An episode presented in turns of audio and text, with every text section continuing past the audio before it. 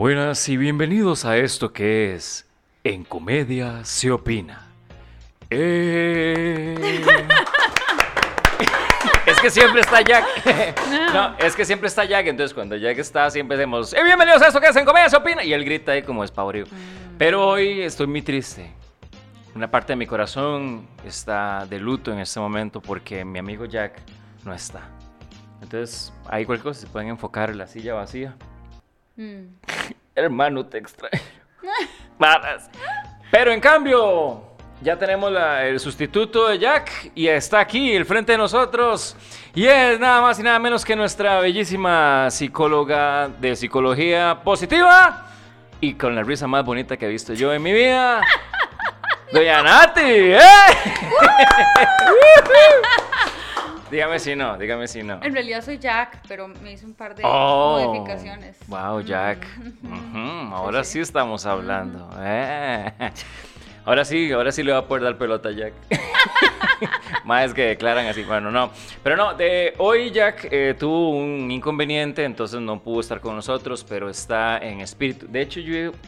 Qué lástima, yo hubiera hecho con un globito, Mm, ¿verdad? Y Hubiéramos sí. puesto un globito ahí, le hacemos la barbita y todo. Igual para que- con las menciones que estás haciendo, creo que está aquí. Sí, Entonces, está muy presente, sí, está muy sí, bueno. sí, Ok. está aquí. Bueno, yo que pensaba echarlo, ¿verdad? Por si querés el puesto, digamos, ah, ya, ok, listo. ya está disponible. Pues hablamos. Qué madre. No, pero el, el tema de hoy este, es un tema muy, muy chiva que hace muchísimo tiempo yo quería tratarlo, por, no solamente por experiencias eh, propias, digamos, cosa más pavorosa, pero sino también por muchos comentarios y muchas cosas que la gente este, llega y dice. Y quiero empezar, Nati, con dependencia emocional, que creo que es como lo que deberíamos arrancar primero. Mm. ¿O te parece entrar directo en lo que es la toxicidad? Ah, ok, eso, ese, Pum, pum, pum. ese, ese no lo veía venir, digamos.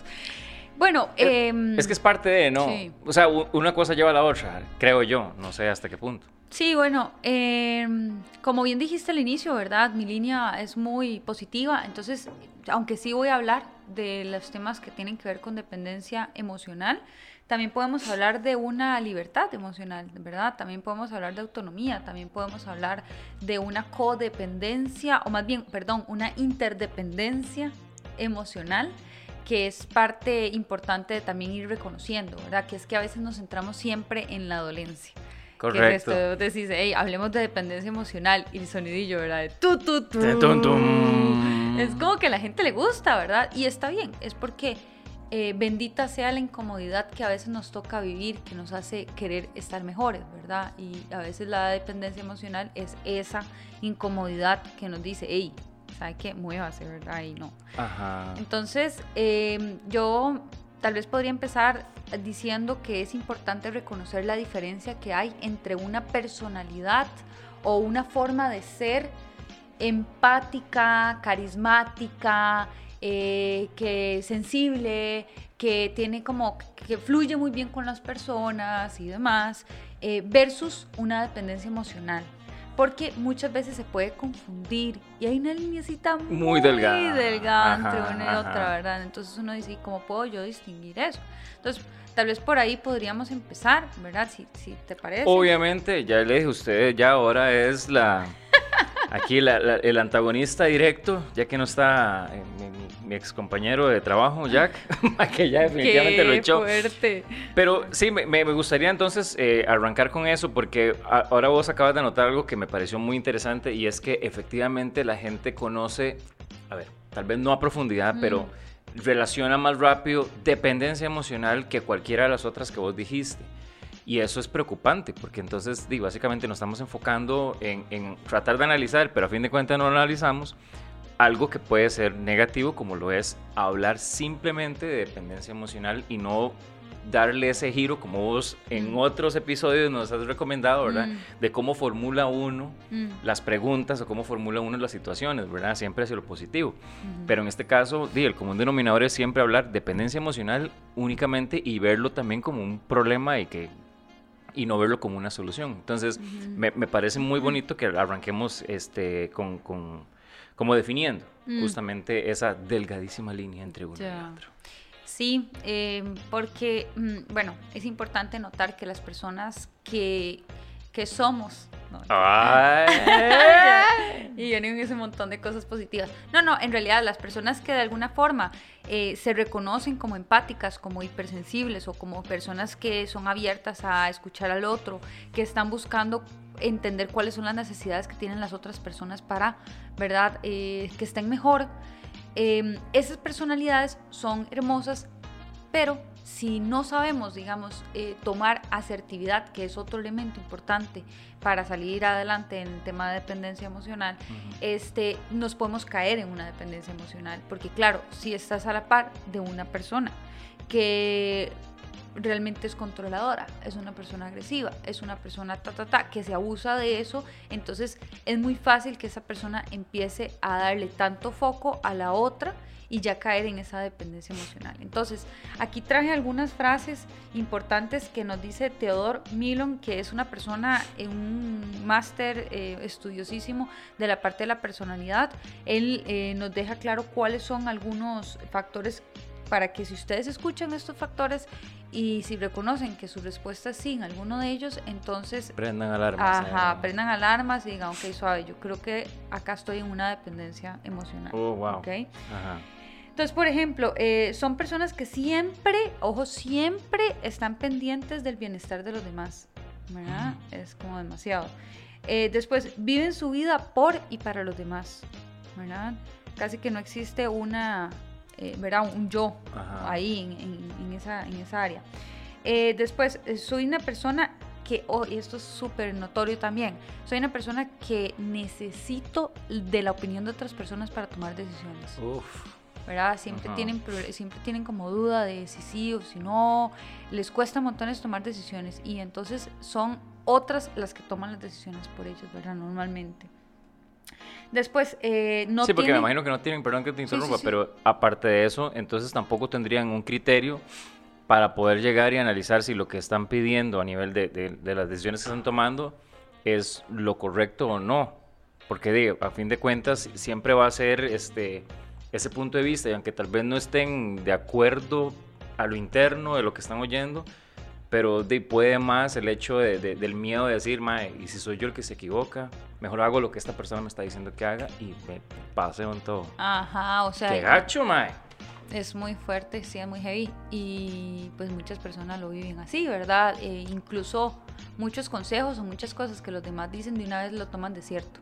O sea, como que ni siquiera se cuestionan lo que los demás dicen porque hay una dependencia de lo que los demás están diciendo y opinando, porque ellos carecen tal vez de alguna autonomía, ¿verdad? Carecen de eh, y más adelante tal vez vamos a hablar también de la autoestima. Sí, eso que, por ahí De hecho, aquí lo tengo. bueno, ok, entonces, esa es otra. Después, eh, son personas que normalmente no tienen como mucha capacidad para emprender o para lograr nuevos proyectos solos. Siempre creen que están dependiendo de otras personas para poder salir adelante de, pues, para algún proyecto en particular. Entonces, eso también es muy notorio. Las personas que se sienten súper bien solo si los demás están bien, ¿verdad? Es como, ay, no, si vos estás bien, yo estoy bien. Vamos a tal lado. No, si vos estás bien, yo todo bien, ¿verdad? Y eso también sucede mucho. Uno como que... Y uno, y uno lo, lo enmarca de amor, ¿verdad? Uno dice, no, es que es un sacrificio de amor, eh, es que es, incluso eso, eso iba a ser mi, mi, siguiente pregunta, porque viendo todos esos aspectos, de, hay algunos en los que incluso yo me siento identificado, o sea, tengo que ser sincero, hay muchos en los que me siento identificado, pero no sé hasta qué punto yo me pueda definir así como, o, mm. pueda estar consciente de que, de que soy una persona con dependencia eh, emocional. que feo darse cuenta aquí, en vivo y en directo. O sea, pero. no, porque. Y lo otro riéndose. Sí, sí, sí. yo, soy la psicóloga del Mike. Este. Em, porque, digamos, yo soy una persona que sí me gusta mucho eso de, de, de, por ejemplo, ver la forma de que otros estén muy bien y crear un, un entorno que sea así como agradable para todo el mundo a pesar de que tal vez para mí me sea muy difícil o, o, simplemente, ah, no sé, no, no quiero. Mm. Pero siento que voy a, voy a perder gente o siento que voy a, a, perder, no sé, su amistad, su confianza o, que ya no me van a volver a invitar para nada o me explico. Entonces, güey, puta, soy dependiente emocional. Sí, digamos, eso que mencionas es súper interesante también de reconocer que es eh, normalmente las personas que tienen mucha dependencia o tienen dependencia, no vamos a hablar de mucha o poca, que tienen una dependencia emocional suelen hacer hasta lo imposible por ser este como que caer bien, ¿verdad? Como que la gente se sienta que sí están haciendo lo que necesitan, suelen ser personas muy efectivas para los demás también, ¿verdad? Tal vez no para los proyectos propios, pero sí para los demás, eh, ¿verdad? En eso están como muy pendientes de quedar bien, ¿verdad? Y al principio hablaba de la diferencia que hay entre una personalidad y una dependencia emocional, ¿verdad? Porque tampoco nos confundamos. Yo soy una persona súper servicial, a mí me encanta servir, pero por ejemplo, eh, te hablo, digamos, una persona que está con una pareja eh, y en el momento tienen una discusión normal, ¿verdad? Y resulta que, eh, pues, la discusión es porque la persona se enojó de algo que realmente no viene ni al caso, ¿no? Y entonces eh, la persona que está enojada, pues no quiso cenar, no quiso, ¿verdad? Está enojada, está ahí en su nota. La otra persona que realmente no ha hecho nada para que esté en esa situación, vamos a decir que si tuviese una dependencia emocional, no tiene la capacidad de poder desprender del enojo o de la tristeza que está sintiendo la otra persona en su momento y decir, di no, yo voy a cenar, y no, yo, digamos, voy a leer, yo voy a seguir en lo mío ahorita porque no sé en qué está la otra persona. Una persona con esa dependencia emocional no lo, no lo puede pasar, o sea, simplemente es como, ay, pobrecita, ¿qué hago? Este, está triste, está enojado, o sea, y en eso está. Pero también poniendo este mismo caso, porque yo lo he vivido así, mm. a veces uno, uno mismo llega y uno dice, madre, puta, es que yo no quiero esto. O mm. sea, yo, yo realmente no, no, no, quiero estar así, me siento incómodo, estamos en el mismo techo, mm. este y, y, a pesar de que yo sé, ¿verdad? Porque ah, no se trata de, de buscar los culpables, pero sí de analizar lo que ocurre. Pero yo llego y digo, me, incomoda estar en esa situación. Entonces tengo que ver cómo, a pesar de que no soy yo el del problema, resuelvo esto para ya equilibrar nuevamente las cosas. Y tal vez eso es un error, porque lo que estoy haciendo es que eh, estoy permitiéndole a la otra persona no hacer nada porque sabe que en su momento eso me incomoda y yo voy a llegar a, resolver algo que yo ni siquiera he hecho, digamos.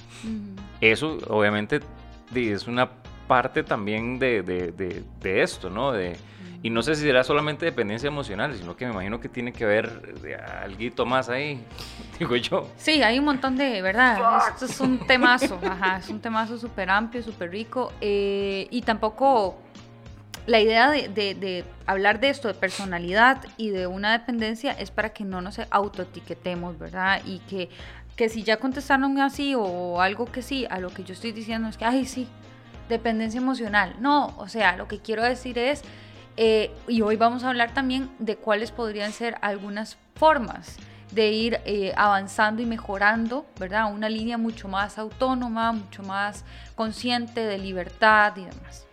Entonces, em, otras de las cosas, por ejemplo, que son muy, muy características de las personas con dependencia emocional, es que no dicen lo que les molesta para no causar problemas. Es, es que eso es. ¿Verdad? Y uno podría decir, bueno, pero eso suena como que es una persona, ¿verdad? Armoniosa. Es una persona que no quiere generar conflicto. Pues espérame, te está generando conflicto interno. Interno. Pero te, te pela porque es más importante lo que la otra persona está sintiendo. A ver cómo es. ¿Verdad? Sí. Hay un desbalance ahí entre lo que la otra persona, además es un tema perceptivo de uno, ¿verdad? Uno percibe que la otra persona está de una u otra forma y uno prefiere sacrificarse, valga decir, en un paréntesis, es un mandato muy religioso, muy cultural el tema del sacrificio relacionado al amor, ¿verdad? ¿Por qué? Ah, bueno, porque este, la religión nos, pues todos hemos nacido con algunos, algunas bases religiosas, ¿cierto?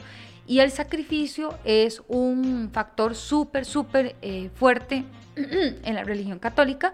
Eh, Por lo que representa en sí la ah, ok, ok. Ajá, como, ajá, como el que el hecho de que yo tenga que sacrificar muchas veces cosas mías eh, por amor, ¿verdad? Como si el amor siempre fuera sacrificio cuando en realidad tal vez el sacrificio podría estarnos dando una mala pasada, digamos, incluso en la sostenibilidad de una relación. Correcto.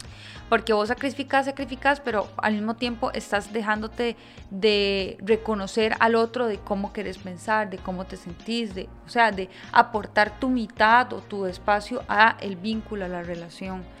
Eh, el sacrificio a veces más bien estás autosacrificando tu ser, tu existencia e incluso la sostenibilidad, como ya dije, de la relación. Sí, es una, un, sinónimo de casi que de morir, ¿no? O sea, porque si lo vemos como, como en el plano religioso, cualquier persona que hable de sacrificio y todo refiere a que, por ejemplo, como que Jesús, murió por, por, por, los pecados y entonces sacrifico, y muero, entonces el hecho de sacrificar significa de morir lentamente en muchas formas, ¿verdad? No solamente en, en, dejar de respirar, sino como vos decís, en tu autonomía, en tus pensamientos, en lo que vos puedes aportar.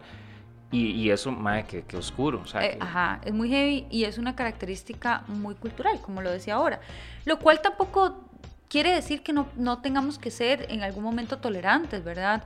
O reconocer como en un conflicto que yo puedo darme un chance, una espera, ¿verdad? Eh, para regular, para poder tener una conversación mejor y tal, pero no quiere decir como, y eso es otro factor de codependencia, o más bien de dependencia emocional, no quiere decir que yo aguanto lo que sea porque nadie más me va a querer. eso es muy heavy mm, también, ¿verdad? Es como, hey, yo no voy a encontrar a alguien mejor que esto, porque, ¿sabes qué? A mí me da miedo que alguien la persona con la que yo estoy sepa realmente quién soy, porque yo no soy tan importante, no soy tan bueno, no soy tan... Uf, ¿verdad? Ya llegar a ese punto, bueno, ya, ya está. Entonces mejor que no me reconozca tanto, o sea, mejor como que, ¿verdad? Trato de ser muy bueno, muy bondadoso, ayudarle con todo, para que no descubra, ¿verdad? Lo que soy, porque realmente a mí... Y aquí yo me quedo, sea lo que sea que pase, hasta la eternidad, ¿verdad? Sacrifico lo que sea, porque la verdad yo no sé quién podría quererme a mí. ¿Cómo no cierra eso entonces un... un Daisy, como, como no, no, lo, veo como, como que uno mismo es el que baja la, la, cortina para no ver lo que hay afuera cuando tiene ese tipo de pensamientos. Mm. Porque es cierto, yo, bueno, igual yo, yo he sido parte de, de eso que uno dice, madre, yo tengo que ver qué hago para complacer y ahí donde ya yo siento que no es para complacerme, no, sino que hago para complacer, porque sin ella no soy nada, sin ella no existo, sino, sin ella no, esto no funciona. Y tal vez hay alguien que sí tome mi criterio, pero está afuera. Mm. Y yo no la estoy viendo porque estoy todavía ceñido en esa, en esa, en, esa, en esa idea, ¿verdad? Sí. Y también creo que sumado a eso también la misma toxicidad, o sea, las personas que se convierten en, en personas tóxicas, que eso más adelante lo hablaremos, pero siento que también dependen mucho de esto, o sea, también van por, una línea similar, ¿no? De, de ya más como de, de, de, apego, más como de dependencia, más como de, de, no sé, ¿cómo llamarlo? Como... Sí, como apego, digamos, un apego tóxico, digamos, un apego mal, mal fundamentado. Sí, muy interesante lo que mencionas eh, y eso me trae a la mente eh, muchos de los cuentos, eh, de nuevo, porque es que no podemos apartarnos de lo que nos han enseñado desde chiquitos, ¿verdad? culturalmente, ahora que hablamos de la religión y también ahora voy a hablar de las caricaturas y un poco lo que vos me decías, ahorita lo que estabas mencionando. ¿Con qué cuentos crecimos nosotros? Cuentos de Disney donde nos dicen que absolutamente todas las princesas y, ¿verdad? Son felices en pareja. Con su príncipe. ¿Verdad? el dicho este, es que ando buscando mi media naranja. ¿Verdad? Este, cómo este, yo fueron felices y, ¿verdad? Para siempre. Siempre que, o sea, siempre que hay una cosa de, pareja es que ya, ya se alcanzó la felicidad máxima. Eh, por otro lado, incluso el Estado mm, de alguna manera nos obliga eh, a, estar en pareja, ¿verdad? Porque pues al Estado le funciona de alguna manera que tengamos un plan establecido, que es que, eh, como nos enseñaban en la escuela, ¿verdad? Nacemos, crecemos, nos reproducimos y morimos. Pare de contar. Mm. Entonces, el Estado eh, promueve bonos de vivienda, promueve diferentes instancias donde solamente si tenés un núcleo te lo da.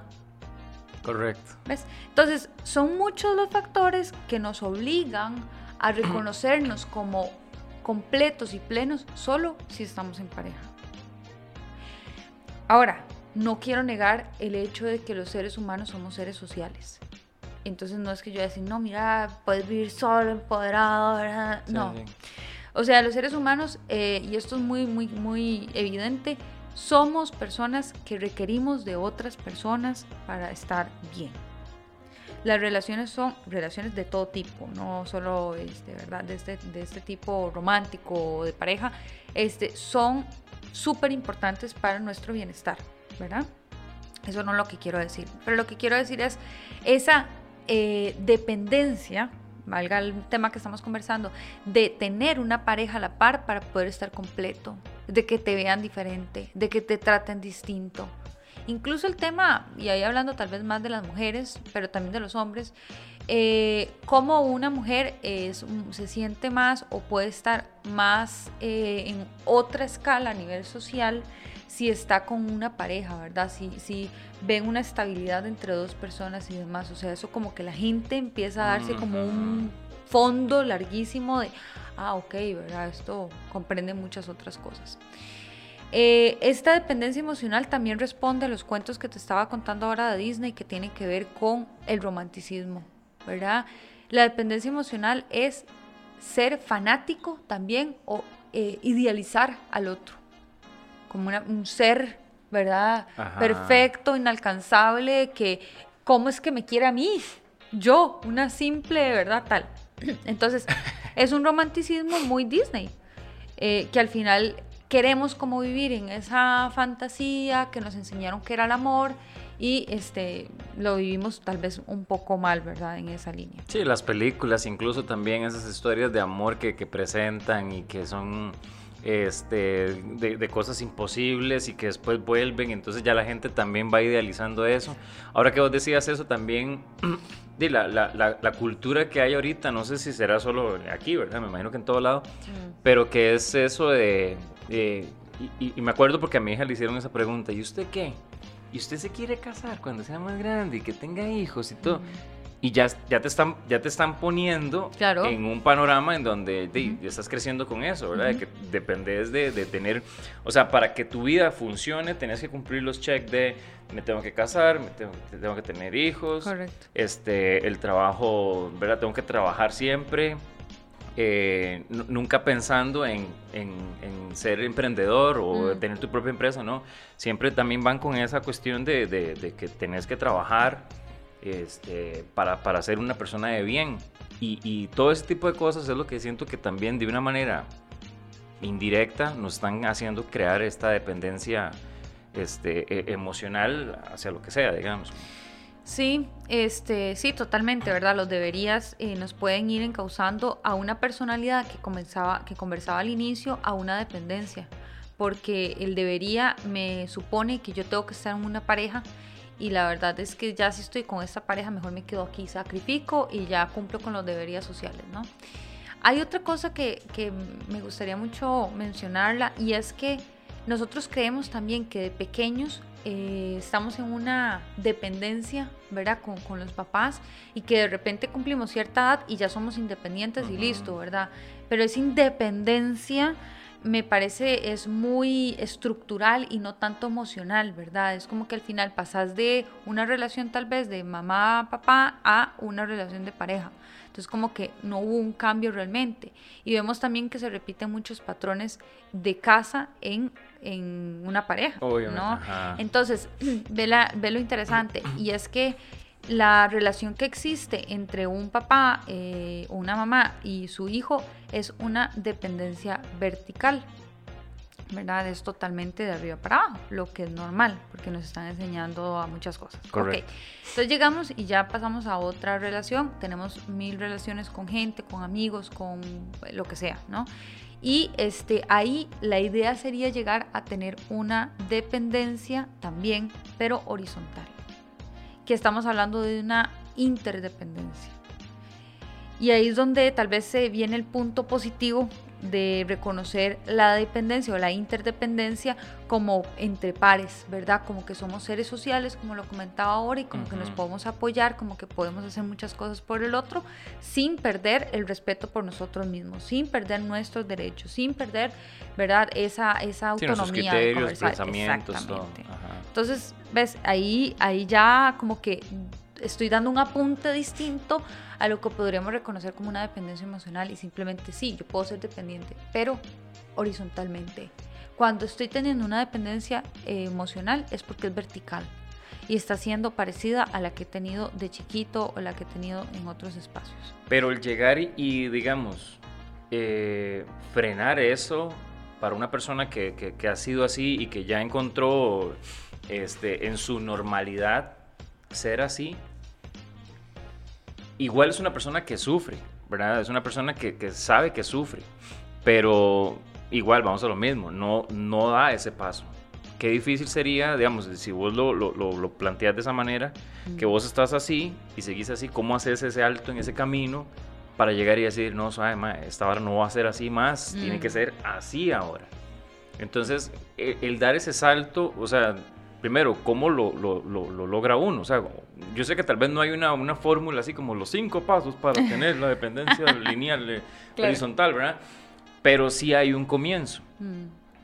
¿Cómo podría ser el comienzo? Aceptando esto mismo, como me acaba de pasar a mí, que yo dije, madre puta, sí, soy dependiente. Tengo muchos aspectos de eso. Y realmente aunque hay momentos en donde pienso en mí, pero sí se interpone y se sigue interponiendo el, el primero por los demás. Como, como hace uno, o sea, como una persona que tiene esa normalidad trata de romperla o puede romperla.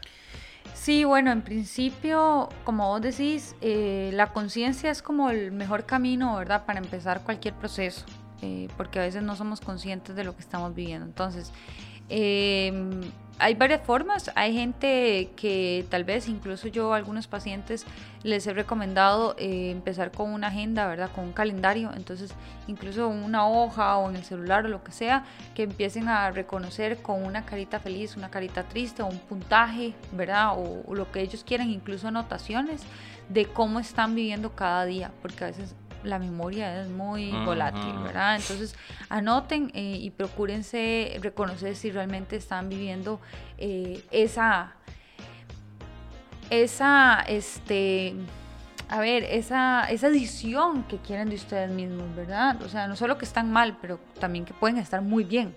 Porque a veces uno es como nada más como, ay, quiero saber si estoy muy mal. Es como, eso, un toque, pero puedes saber si, si no estás muy bien, ¿verdad? Y, desde ahí es que proponemos desde la psicología positiva buscar este, nuestra mejor versión o optimizar la, imagen o, el que yo quiero ser de mí mismo. Entonces, eso, anotar primero, esa conciencia nos va a despertar un poco más y reconocer. Ya cuando tengamos claro, mira, sí, no, o sea, esto, ¿verdad? Está fuera de límites, no me gusta, entonces ahí, bueno, lo legítimo siempre digo, bueno, buscar ayuda es una, pero yo sé que para muchas personas tal vez el tema económico, ¿verdad? Además, no, no es factible. Entonces, otra que pueden hacer es, hay muchísima información en internet sobre cómo mejorar o cómo salir de dependencia emocional. Yo en particular, eh, ahí después tal vez lo podemos poner en el programa, el nombre es Arun eh, Masuk Hani, este, él eh, habla en español, digamos, a pesar de que su nombre suena raro, pero este, él es muy bueno, digamos, en reconocer varias cosas, ¿verdad? Eh, de la dependencia emocional y cómo ir un poco saliendo de ello. Algo que puede pasar cuando nosotros vamos reconociéndonos en ese espacio y queremos como sacudirnos, ¿verdad? Es como suave, como dijiste, esto no va a seguir siendo así. La gente que está en nuestro espacio inmediato va a empezar a decir, que somos enojones, que, que, pasó, o sea, pues porque eso es así ahora, ¿verdad? Entonces empiezan a, a como no entender tal vez eh, quiénes estamos siendo nosotros. Incluso nosotros mismos, al querer cambiar, tampoco estamos sabiendo mucho cómo regular o cómo cambiar, ¿verdad? De una parte a otra, porque siempre hemos sido condescendientes. Sí, estamos en un terreno que no conocemos. Entonces, siempre hemos dicho que sí a todo, siempre que tal, este, y al final es como, ¿y sabes qué? Que ya todo me molesta. O sea, ya no quiero decir que sí a nada. y es como, ah, tampoco se puede pasar a ser tan rígido, ¿verdad? Entonces yo también recomendaría mucho el, el tema de eh, pasar de ser pasivo a ser asertivo, no agresivo, ¿verdad? Que entonces en ese caso vamos a decir que una persona dependiente emocional suele ser eh, muy pasiva. Eh, entonces, ¿cómo empezar a ser un poco más asertivo? Bueno, simplemente reconociendo si lo que la persona me está diciendo que haga es algo que me genera bienestar, ¿verdad? De hecho, eh, podrían hacerse esta pregunta como, ¿esto que estoy haciendo me cuida? ¿Verdad? ¿Esto que estoy haciendo me respeta a lo que estoy diciendo que sí? ¿Esto que estoy eh, diciendo que sí me alinea con estar mejor? O sea, con solo hacerse esas preguntas ya uno empieza a reconocer si es realmente algo eh, que no que no quisiera hacer, pero lo estoy haciendo por compromiso, por dependencia, por miedo, ¿verdad? O este, ya puedo ir alcanzando un poco más la asertividad, ¿verdad? Tal vez podrías empezar a decir ya más, eh, mira, es que la verdad tengo estas otras cosas, porque al principio las personas no van a decir nada más, no, ya, no, no voy a hacer eso. ¿Ah? ¿Sé quién se cree? un ser humano. Me explico. Ya estás pensando como un ser humano. Exacto, porque ¿desde cuándo? Entonces, al principio seguramente la persona se justifica mucho, ¿verdad? Es como, ay, no, es que no puedo porque mira que tengo tal cosa, que no sé qué. Mm. Bueno, al principio seguramente va a ser como dicho con angustia, con alguna justificación, excusa, tal. Ya después podemos alcanzar un poco más de autonomía, más de seguridad, autoconfianza y decir las cosas con más eh, asertividad. Como, mira, ¿sabes qué? No, no puedo. La próxima avísame con más tiempo y tal vez sí te puedo ayudar. Listo. Pero no es como decís vos, no es un paso abrupto, no es algo que ya mañana, ¿verdad? Yo digo, sí, voy a hacer esto y ya mañana cambié y ahora soy... Soy la libertad de hecha persona, ¿verdad? Sí, de hecho, eh, estuve viendo, ¿verdad? A ver si, si qué, fórmulas habían. Yo creo que con vos fue que hablamos de la cuestión de los gurús y todo ese tipo de cosas, ¿verdad? Entonces quería ver hasta qué punto, eh, qué recomendaciones hacían a la gente. Entonces me llamó mucho la atención porque en una de las, de las, digamos, de estos tips para la superación, ¿verdad? la gente decía, ser responsable de ti mismo y conviértete en un adulto. O sea, lo, lo ponía de esa manera, ¿verdad? Este, por ejemplo, que la gente ya deje de tener miedo de esa cuestión de, decir, mae, por ejemplo, yo me puedo divertir yo solo, digamos, ¿quién dice que no? O y si yo quiero, no sé, salir un momento e ir al cine a ver una película, y que hay gente que le da miedo a eso, ¿verdad? Eh, bueno, yo que lo experimenté, a mí realmente me, me, me gustó mucho porque a pesar de que yo, bueno, por mis hijos, por, por mi familia, ¿verdad? Este, por, por ese núcleo que yo digo, más siempre tengo que estar ahí. Dios guarde, no, no, puedo gastar en una entrada al cine porque eso significa una bolsa de arroz para mis hijos y todo. Entonces, vieras que me ha llevado mucho, me ha jalado mucho a ese lado, justamente de, de, de, en cierta forma, de una dependencia en donde ya ese es el chip que tengo programado. Pero cuando he tenido la oportunidad, digamos, de ir solo y alguna actividad, y mae, me, me, llena de tanta satisfacción, mm. me llena de tanta, no sé, gratitud. De hecho, cuando vuelvo a mi casa, vuelvo así como, como un hombre nuevo. Claro, claro. Pero ya después vuelvo otra vez a meterme en el mismo círculo. Entonces, qué, qué, qué, difícil es que uno trate de tomar una responsabilidad así. Este, básicamente la, pregunta vendría siendo cómo hacer ese equilibrio entre ser este, autónomos y también saber de que el estilo de vida que escogimos, al menos en el caso de que las personas que tengamos familia y todo eso, este, no perderlo, ¿verdad? Porque es, es como decís, no es un cambio así abrupto, pero sí de ahora llegar y sentar bases. Eh, y también el miedo de que la pareja diga, no, ¿cómo que usted va a salir solo? Mm. No, ¿cómo que usted va a ir a tal lado solo? ¿Cómo que? ¿Y por qué usted está en el cine solo? Mm. Mentira que estás en el cine y ya empieza ese tipo de cosas, entonces vuelve la toxicidad. o, le damos pie a, que, a dominar la toxicidad, pero entonces, ¿cómo se encuentra ese, ese equilibrio? Mm. O no hay que tenerle miedo a ese equilibrio, a fin de cuentas. Sí, bueno, eh, la responsabilidad, como bien lo dijiste, es un tema ajeno a la dependencia emocional, porque es como más, em, digamos, instrumental, físico, material, ¿no? De lo que estás mencionando. Cuando yo digo, hey, es que yo tengo mi familia y, voy a ser responsable de esto, ¿verdad? De, este núcleo, de esta familia y demás, este, pues ahí estás tomando decisiones para ser, más bien no tener una dependencia emocional, sino más bien ser responsable, o sea, saber que yo tengo esto y esto y esto de esta forma. La dependencia emocional eh, gira más en, en, temas de miedo, ¿verdad? Temas de miedo, miedo al abandono, de una manera excesiva. Que eso es algo también súper importante. Pero de hecho, perdón que te interrumpa, pero de hecho, justamente ese era mi, eh, mi, punto. O sea, ahora sí. No, mentira. ay, ahora sí, el punto. Ahora, él, yo encontré las palabras que él no encontró. No, a lo que me refiero es eso, porque justamente uno no lo hace mm. por ese miedo. Mm. Porque yo digo, claro, si yo hago esto, ah. esta mae va a explotar. Mm y esta madre me va a reclamar y esta madre me... Entonces yo trato de ser autónomo en cierta forma, digamos, de, dar ese equilibrio, de buscar ese equilibrio, porque esa fue la, la, solución que encontré, digamos, para nivelar ambos, ambos eh, córtex, ¿verdad? Y este, pero puede más el hecho de el que dirán, puede más el derecho, tal vez no el que dirán, sino que uno sabe que ya que haciendo eso va a tener un problema. Y tal vez ni lo tenga. Tal vez eh, uno llega con ese miedo de que fue al cine solo, ¿verdad? ¿Y, qué hiciste hoy? Y fui al cine. Ah, qué bueno, qué hecho. Pero ya uno con esos miedos preconcebidos que tiene, entonces no, no da ese paso. Por eso yo decía, o sea, que realmente no es malo el hecho de, de, jugarse el chance, digamos, porque estás trabajando en, en, vos mismo. Claro.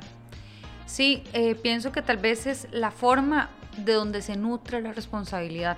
Ah, okay. ¿Verdad? O sea, que si la responsabilidad yo la estoy nutriendo desde el control, desde el se puede enojar, desde el me puede dejar, ¿verdad? A diferencia de eh, nutrir la responsabilidad desde en mi sentido, es lo que yo he elegido, eh, ¿verdad? Desde mm. cosas que generen valores de coherencia, que te hagan un ser más propio, más íntimo, más autónomo, que un, ve que la misma situación, pero ¿desde dónde estoy yo alimentando esa responsabilidad? ¿Desde el miedo desde la libertad? Ángela, ahí está. ¡Pum! No, mentira. Sí, eso. ahí está. Eso es. Eh, y hay algo súper importante que ahora mencionabas de, de, las, de la autonomía, ¿verdad? La autonomía y la regulación de emociones tiene mucho que ver con la dependencia emocional. Entonces, pues valga decir, emocional, ¿verdad? Habla de emociones. Entonces, hay dos formas de regular las emociones. Una es autorregularnos y otra es co-regularnos. Entonces, el tema está con las personas codependientes emocionales eh, y es que cuando son personas que requieren siempre de una co-regulación y tienen poca autorregulación. Mm. ¿Ves? Eso es como un, ¿verdad? Un factor importante que estoy mencionando, eh, porque son personas que cuando se sienten mal siempre necesitan de alguien que les diga algo, ¿verdad? Eh. Exacto, siempre están en esa necesidad de afecto, de atención, de cuestiones externas. Y no saben, por ejemplo, y ahí es otro, esta es una recomendación para mejorar el tema de la dependencia emocional, cómo me autorregulo yo ya no estoy necesitando tanto de una corregulación de emociones, sino una auto. ¿Cómo me autorregulo? Haciendo ejercicios, meditando, empezando a estudiar de nuevo cosas que me interesaban, ¿verdad? Enfocarme más en cómo me conozco yo y cómo mejoro mi autoestima, mi autoeficacia, mi autoconfianza, etc. ¿Ves? Ah, mm. entonces sí hay. Eh, Sí hay. Nada que ver, solución. Solución a eso. Sí, claro. Es eso. Y, es, y entre más porque digamos, hay personas que también pueden ser muy exitosas en muchas cosas y tener dependencia emocional. Uno se imagina el legítimo cuadro, ¿verdad? De la persona dependiente, dependiente emocional, así como... Ah, pero sí, en una esquina, digo... Ah". No, hay personas que uno las ve que parecieran que tienen mucha libertad y demás, ¿verdad? Pero en ciertas cuestiones o en conflictos ya ahí se cae un poco el teatro, ¿verdad? Y es como que entran en, ay, no, o sea, este, realmente no me siento cómodo conmigo mismo. Entonces, eh, hay personas que son, como dije, muy exitosas, tienen autoeficacia, reconocen que son buenas en diferentes cosas profesionales, académicas, etcétera, pero a nivel emocional, eh, ahí no, ¿verdad? Y mejor no toques. Entonces, no tampoco ah, caigamos en, creer que las personas eh, que tienen conductas de dependencia emocional o sentimientos de dependencia emocional este, son, son todas como fracasadas, son todas, ¿verdad? No, o sea, existen mil, eh, digamos que personas distintas, de distintas personalidades, en distintos rangos económicos, de, de todo tipo, con dependencias emocionales. ¿okay? Otra cosa, la dependencia emocional en sí es un trastorno, ¿verdad? O sea, no es como que, ay, hoy fui dependiente emocional. No, es un tema muy heavy. Eh, digamos que por eso yo entré hablando desde cosas más, desde lo positivo, porque a mí los trastornos no es algo como que me guste tanto conversarlo, porque el tiempo y la atención es selectiva, entonces me gusta más como que el tiempo que yo utilice es para cosas de optimización, ¿no? De crear... Sí, un enfoque más positivo. Exacto, pero sí es importante reconocer que es cuando las personas tienen un trastorno de personalidad, de dependencia emocional, es porque em, no se pueden adaptar a diferentes espacios tan fácil como una persona que sí tiene una personalidad un poco más normal, vamos a decir, o de, bienestar, ¿no? Una personalidad de bienestar, vamos a decir. Entonces, eh, son personas que son más rígidas y les cuesta sobrellevar las cosas, eh, todo es un drama, es un mm. conflicto enorme, ¿verdad? Y van en esa línea. Ahora quiero entrar en, un punto que vos dijiste, creo que al principio, que hablábamos de la autoestima, porque siento que el, siguiente, el, paso, ¿verdad? Que, dicen ahí es comenzar a tomar eh, eh, decisiones propias, identificar eh, en qué sos dependiente y en dónde no tomas ese tipo de decisiones. Pero evidentemente creo que eso va muy de la mano con este, la, autoestima que uno también pueda eh, fomentar o, la autoestima en el estatus en que uno lo pueda tener ahorita, digamos.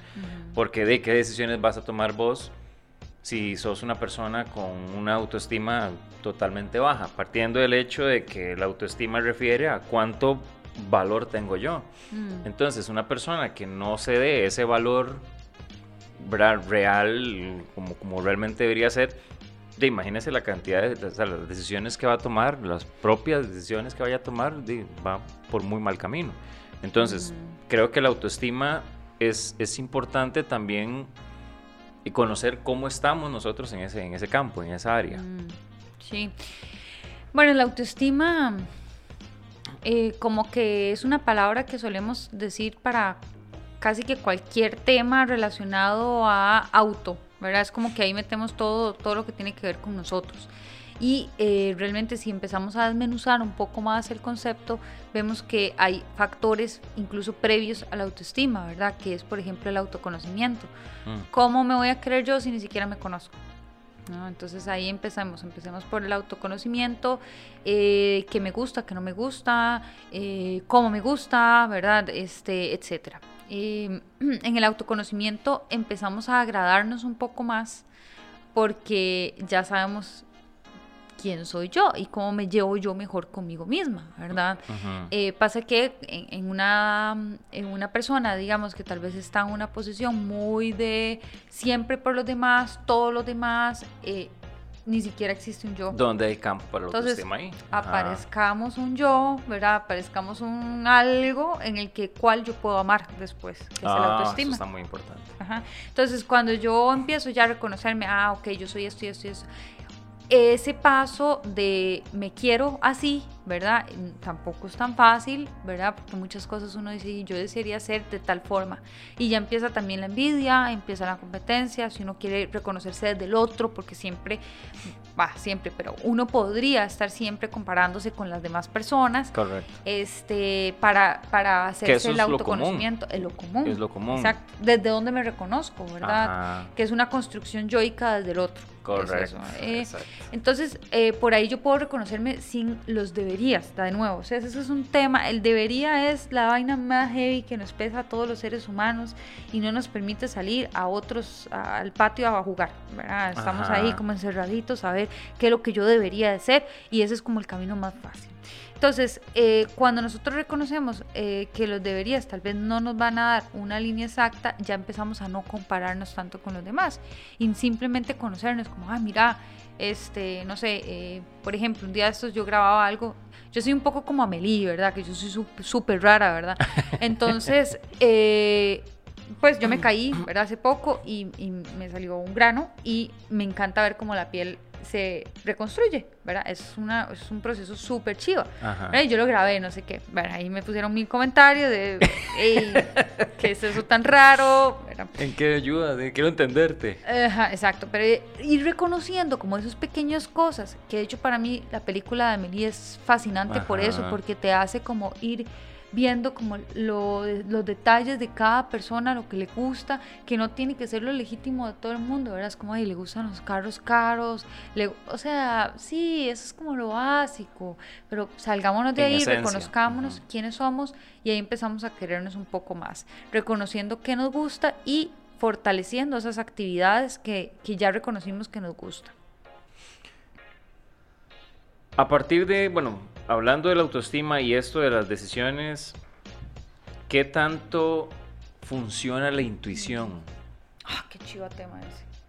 Porque, a fin de cuentas, em, aquí le estamos de prioridad más a la emoción más que al pensamiento. Entonces, no sé en, la parte intuitiva cómo, cómo entra. ¿Qué tanto le hacemos caso? ¿Qué tanto no? Mm. Vieras que si este tema me lo hubieras preguntado hace 22 días, te hubiera contestado así, que la parte racional, que los pensamientos, la, la, la. Ajá. Pero resulta que ahorita estoy en un, eh, pues en un seminario de, de fenomenología existencial, Sí, es como un toque voladillo. claro.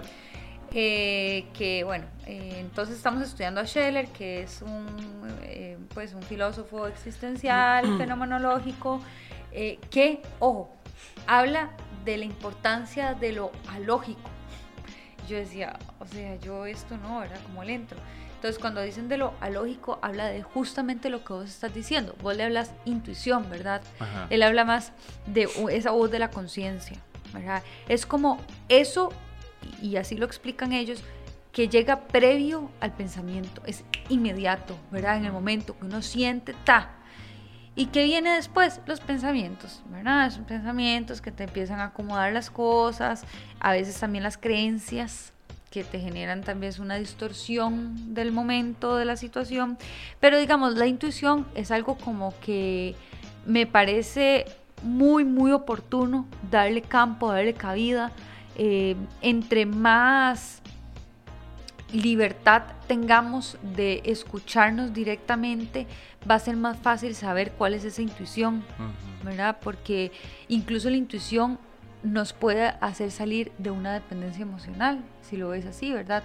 La intuición es libertad, es un tema de propio, es un tema muy espiritual incluso.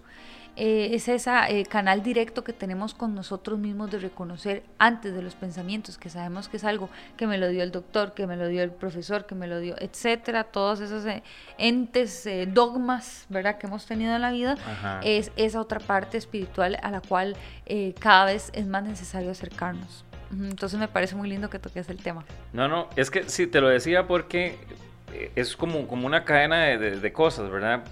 Porque estaba viendo que, bueno, con respecto ya a la parte más así como media científica, que hablaba del córtex prefrontal del hemisferio izquierdo, habla de emociones que son positivas, el córtex prefrontal del hemisferio derecho de las emociones negativas. Y hay gente que no logra crear un balance. Entonces, si vos decís, por ejemplo, o lo, lo, preconcebido de la gente es que llegue y dice, no, man, hay que ser, mm, me, me, apoyo en mis emociones positivas y voy con lo más positivo y todo lo demás. Pero eso lo que a fin de cuentas te lleva a esas realidades que yo, no sé, siento que serían como realidades placebo, ¿verdad? Porque, eh, por ejemplo, no sé, eh, en una borrachera. Estás en una borrachera y toda la felicidad y la inhibición y todo. ¿eh? donde te conocí yo. este, estás en esa felicidad, en ese holgorio y todo. Eh, mm. Y al día siguiente te das. Y en ese momento fuiste feliz. En ese momento fuiste, ¿verdad? Libre, fuiste todo. Pero el día siguiente ya decís, mae. Eso es libre. Pero vamos a lo mismo. En ese momento, por eso te digo que es como, como una realidad placebo. Porque, porque a fin de cuentas, de, este, llegas al punto en donde después decís, fuck. La cagué. Claro, porque es que eso no es felicidad. Y ese es el tema que la gente confunde muchísimo. Por eso a nosotros a veces nos ven como el legítimo, este, como, ¿cómo se llama? Psicología rosa. Porque es esa felicidad eh, excesiva, ¿verdad? Como, ¡ay, qué chiva, no sé qué! No, eso es euforia. Eso es euforia y es una emoción cortica que no tiene que ver con felicidad. La felicidad es, un, es una perspectiva de vida. La felicidad es, una, es cuando somos coherentes de nuestros valores, con nuestras emociones, con nuestros pensamientos y conductas. Y la espiritualidad. ¿Verdad? O sea, la felicidad propone algo mucho más amplio, mucho más integral que un, este, ¿verdad? Me, me como un helado o, ¿verdad? Eso no. Eso es, eso es, algo hedonista que me genera emociones este, pico eh, positivas, como decís vos. Sin embargo, eh, no son estables en el tiempo. Tendría que como que irme a emborrachar todos los días y, e incluso ya llega un punto en el que ya no te va a hacer feliz. Correcto. Porque no es lo mismo, no es, más bien es lo mismo de siempre. Entonces llegas a un hábito. Entonces, sí, no, no por ahí, digamos, no, entraría en que el tema de la felicidad eh, va, en esa línea. Eh, y no recuerdo qué fue el otro planteamiento que estabas haciendo de esa premisa. Básicamente era como por, eso mismo, porque la gente, ojo, y vos sabes que este programa lo hacemos siempre basándonos en la... Perdón, ah, ya, es que me acabo de acordar. Dale. Hablaste de los hemisferios. Ajá. Ajá. Ok, el cerebro tiene una parte que es la más reptiliana, la más vieja, creo que lo habíamos conversado en uno de los programas, que es la reptiliana, ¿verdad? Que está en el sistema límbico. El sistema límbico es el que se encarga de activarnos cuando hay una amenaza.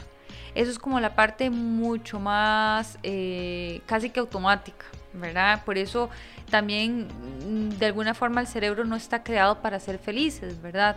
Pero nosotros podemos trascender eso y hacer que sí sea, porque eso es una cosa súper modificable, nosotros podemos hacer que, que sea así, ¿no? Entonces, naturalmente el cerebro lo que va a tener es este sistema límbico que nos va a activar en muchas situaciones que nos van a aparecer amenazas.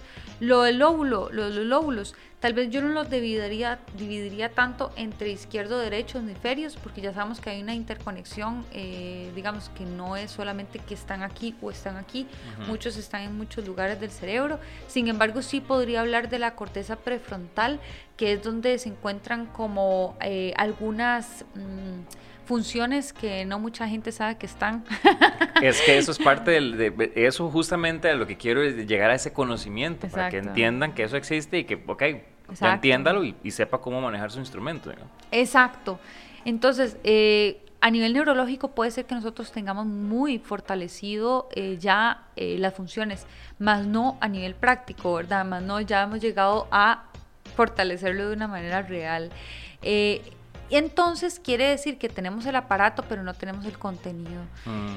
A los 21 años más o menos nosotros ya tenemos todo este aparato desarrollado. Antes, pues más o menos, no. Entonces, estas funciones que tenemos que son dirigirnos a metas eh, puntuales, eh, tenemos más juicios morales, podemos hacer funciones eh, cognitivas complejas, ¿verdad? Es, supone que ya somos adultos. Oh. Supone que ya podemos regular emociones, ¿verdad? y a veces, ¿qué es lo que pasa? Que nos quedamos tildados en una creencia colonizada del pasado, de la familia, de whatever, y seguimos en esa automatización, bla, bla, bla, bla, bla, y no cambiamos, no reconocemos autonomía y seguimos planteando nuestra dependencia emocional o lo que sea que vivimos de una manera dolorosa, ¿verdad? Y no autónoma o no libre. Wow. Yo. Chao. Ah. No, es que, no, es que de verdad que, que para mí eso, eso es muy importante. Así que, bueno, ya nos queda muy poco tiempo, ¿verdad? Porque cuando Nati viene aquí se nos va todo el tiempo y no hablamos del otro, pero eso lo haremos en un próximo episodio. Y con mi compañero Jack, ojalá que esté aquí. Si no es que realmente tomamos la decisión de Charlie. Eh, como, como siempre, Nati, em, en síntesis, em, de todo lo que hablamos ahora y que sea para la gente que pueda llegar y con esas preguntas que vos hiciste, Mm, que pueda sí. y lograr identificar y llegar y decir, puta madre, sí, y sí quiero dar ese paso para que ya no sea como vos dijiste de una manera este, vertical, sino que ya sea una forma horizontal. Sí. En síntesis, ¿qué le podríamos decir a, a esas personas que nos están viendo en sus casas? Eh, bueno, primero les diría que, que bravo, ¿verdad? Y que qué bueno que se están reconociendo desde una nueva realidad o desde esa otra versión que quieren ser. Eh, eso está muy bien. Eh, requieren de mucha valentía. Eh, yo diría que es como el factor número uno, la valentía de ir eh, un poco ampliando esa zona de confort y no quedarnos en un espacio. Entonces les diría eh, primero estas preguntas, que se las hagan, que son hermosas. Ojo, hoy de nuevo. Es, esto que estoy haciendo me cuida, me respeta, me alinea con estar mejor. ¿Verdad? Esas, esas tres preguntas son básicas para ir reconociendo si realmente las decisiones que estamos tomando eh, nos está haciendo como un chuchu, un cariñito, ¿verdad? A nosotros mismos. Recuerden o recordemos en general que mm, las personas, eh, nuestro mejor proyecto somos nosotros mismos. Y somos el mejor proyecto porque al final, queramos o no queramos darle a los demás este, algo bueno, el hecho de que estemos nosotros en bienestar y en plenitud nos va a dar una mejor versión para todos, para nosotros, para los demás, para lo que sea. Eh, ¿Y qué más si no estamos en este mundo que vernos así? O sea, ¿qué otra oportunidad sabemos que vamos a tener? No lo sabemos. Yo no sé si morimos y volvemos a nacer o qué, ¿verdad? Pero démonos el chance de estar mejor. ¿Por qué no? O sea, todos nos lo merecemos. Si ya has estado en, en temas que duelen, ya lo viviste. Y bien, o sea, está todo bien, ya lo viviste. Fue parte de lo que has vivido. Ahora, tal vez viví algo diferente. Exacto. ¿Qué puedes perder? Date la oportunidad. Sí, ya, ya, ya, ya pasó por donde asustan, dicen. Sí, ya. Y yo creo que también es muy importante que usted se conozca, como, como lo hemos conversado aquí, que usted sepa cómo funciona usted, esa magnífica máquina que, que es, que es uno y, y que es su cuerpo interno, digamos, es algo que sí realmente hay que prestarle muchísima atención y, y hacer un alto en el camino. Yo creo que es lo más importante, hacer un alto en el camino para no entrar justamente en esas dependencias, sino que de quien dependa sea de uno mismo. Mm. Y eso es lo, lo siento que es lo, lo más rico. En dado caso, para todas aquellas personas dependientes emocionales que digan, Mae, quiero ir a reírme con esta chica, tus redes sociales para que la puedan también hacerle las consultas del caso. Sí, claro, bueno, en Instagram estoy como multiverso de ediciones, igual que en YouTube, y en eh, Facebook aparezco como Natalia Núñez Herrera, en lo que les pueda ayudar con mucho gusto. De verdad que Nati fue muy, como siempre, riquísimo hablar con vos. Este, se va uno en ese, viaje. Ojalá que el programa durara dos horas, pero no podemos porque nos cortan el round. De verdad, muchísimas gracias Nati por estar hoy con, con nosotros. Esperemos que no sea la última vez. Y a ustedes, de verdad, muchísimas gracias por ver en Comedia Copina. Chao, chao.